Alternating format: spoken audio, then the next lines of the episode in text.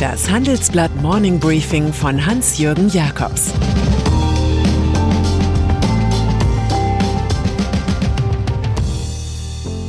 Guten Tag allerseits. Heute ist Montag, der 29. Juni. Und das sind unsere Themen.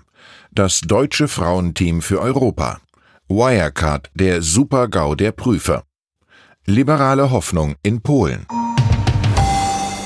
Ursula von der Leyen. Diese Woche steht unter dem Eindruck alter Skandale wie Tönnies und Wirecard.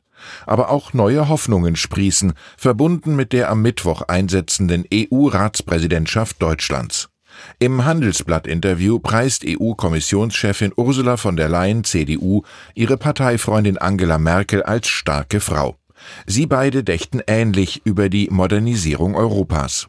Das Stark wie zwei Team muss wahrscheinlich auf zwei EU-Gipfeln das Corona-Wiederaufbauprogramm in Höhe von 750 Milliarden Euro durchdrücken. Wichtig ist, dass wir vor der Sommerpause fertig werden, sagt von der Leyen. Ihren Zukunftsplan hat sie Next Generation genannt. Die zahlt ja auch dafür. Wie, das ist derzeit noch unklar. Wirecard. Weltweit wird anerkannt, dass der Wirecard-Crash eine Vollblamage für den Finanzstandort Deutschland ist. Ein Super-GAU für die Wirtschaftsprüfer, wie Michael Schrei das nennt. Der Vorstand der Wirtschaftsprüferkammer redet bei uns Klartext über die um fast zwei Milliarden Euro künstlich aufgeblähte Bilanz des DAX-Konzerns. Die Prüfer von AY hätten die Aufgabe einer risikoorientierten Abschlussprüfung verfehlt und wohl nicht genau hingeschaut, sagt Schrei. Das sei für ihn grob fahrlässig. Es sei ein Indiz für ein Systemversagen mit zu viel Macht bei den vier großen Prüfkonzernen AY, PwC, Deloitte und KPMG. Diese spielten demnach auch eine gewisse Rolle bei der deutschen Prüfstelle für Rechnungslegung, jener Bilanzpolizei, die bei Wirecard kuschelweich blieb. Die Bundesregierung wird heute den Vertrag mit der DPR kündigen. Sie will künftig wohl mehr Bilanzpolizisten bei der ebenfalls befleckten BaFin einsetzen. Wahl in Polen in Polen möchte die nationalkonservative PiS gern jene Dominanzrolle spielen, die Fidesz in Ungarn oder einiges Russland im Reiche Putins innehaben. Am Sonntag erlitten die Autoritativen aus Warschau jedoch einen Dämpfer. Staatsoberhaupt Andrzej Duda verfehlte bei der Präsidentschaftswahl mit 42 Prozent die notwendige absolute Mehrheit und muss in die Stichwahl. Sein Konkurrent ist der liberale Rafał Trzaskowski, der auf gut 30 Prozent kam. Die Wahlbeteiligung war sehr hoch und damit der Schicksalsfrage des Landes angemessen. Sie handelt vom Sein oder Nichtsein in Europa. Oder davon, ob mit dem Warschauer Bürgermeister Trajakowski ein bisschen Churchill wahr werden könnte. Die Reiche der Zukunft sind Reiche des Geistes. Wahl in Frankreich. Die Abstrafung des Staatspräsidenten Emmanuel Macron lief bei der zweiten Runde der französischen Kommunalwahlen noch rigoroser als in Polen die Abrechnung mit PiS.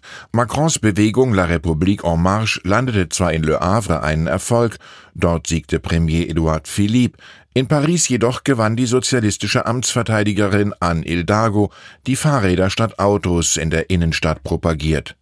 Doch gleich in mehreren großen Städten wie Lyon, Bordeaux, Marseille und Straßburg lagen die Grünen vorn. Mit Sicherheit wird sich der Makronismus im Land auf Konterattacke verständigen.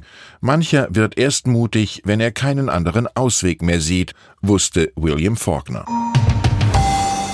Wahlrechtsreform in Deutschland von Wahl zu Wahl steigt die Zahl der Bundestagsabgeordneten. Schon die aktuelle Rekordgröße mit 709 Parlamentariern liegt über allen Vernunftsgrenzen.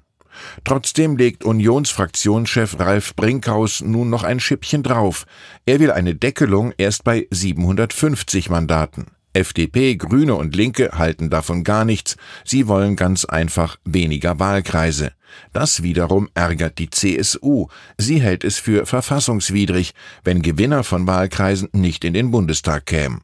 Klar ist, dass in der jetzigen Sitzungswoche vor der Sommerpause eine Lösung her muss, sonst wird das nichts bis zur Bundestagswahl im Herbst 2021.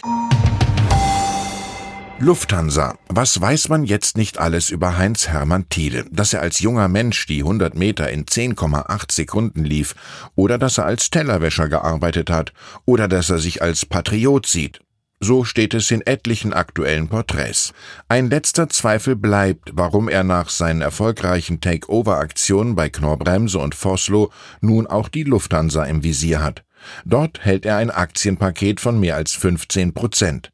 Der 79-Jährige fordert gegenüber unserer Redaktion harte Einschnitte bei der Airline. Auch müsste ein Verkauf von Beteiligungen wie bei der Technik und dem Catering geprüft werden. Das alles erklärt nicht, warum er den geplanten Staatseinstieg nach heftigem Widerstand am Ende doch billigte. Die härteste Probe moderner Gesellschaften ist das Fegefeuer der Eitelkeiten. Handelsblatt Jahrestagung Restrukturierung. Wie laufen Insolvenzverfahren in Corona-Zeiten? Welche Sanierungskonzepte funktionieren? Und wie wirkt sich The New Normal auf die Nachhaltigkeitsziele aus? Diesen Fragen widmen wir uns auf der Handelsblatt Jahrestagung Restrukturierung Digital Edition. Vom 6. bis 8. Juli 2020 senden wir live aus dem Handelsblatt TV Studio in Ihr Büro. Zu den Referenten gehören Burkhard Göpfert, Partner und Rechtsanwalt Klimt Arbeitsrecht, Sabine Vorwerk, Partnerin und Rechtsanwältin Linklaters sowie Andreas Warner, Partner und Leiter Restructuring Services Deloitte. Haben Sie Lust, live mitzudiskutieren? Dann mailen Sie mir bis heute Abend. Ich habe ein Dutzend Tickets zurücklegen lassen. Corona-Pleite in den USA. Chesapeake Energy war ein Symbol. Die Firma stand für den Fracking-Boom in den USA, für den Aufstieg zum größten Energieproduzenten und auch für die Wirtschaftspolitik des Donald Trump. Jetzt ist das 1889 gegründete Mineralölunternehmen insolvent. Es beantragt Gläubigerschutz nach Chapter 11. Das würde die Last der Verbindlichkeiten mildern. Der Corona-Nachfrageeinbruch hatte den einst zweitgrößten Energierohstoffkonzern der USA mit seinen mehr als 10 Milliarden Dollar Umsatz schwer getroffen. Ein Symbol wankt. HSV und dann sind da noch die Profifußballer des Hamburger SV, die zur Lachnummer der Nation werden. Die Norddeutschen, die jahrzehntelang erstklassig waren, verpassten am letzten Spieltag die Chance zum Wiederaufstieg. Sie erlitten eine 1 zu 5 Heimniederlage gegen den harmlosen SV Sandhausen. Profiteure sind die Heidenheimer, die nun gegen Werder Bremen um den letzten Platz in der ersten Liga spielen. In Hamburg warten sie in dieser Misere auf Ansagen des Logistikmilliardärs Klaus Michael Kühne, von dessen Geld ist der HSV abhängig. Bis morgen muss Kühne erklären, ob er weiter als Namenssponsor für das Volksparkstadion auftreten will. Ich wünsche Ihnen einen guten Start in die Woche. Es grüßt Sie herzlich Hans-Jürgen Jakobs.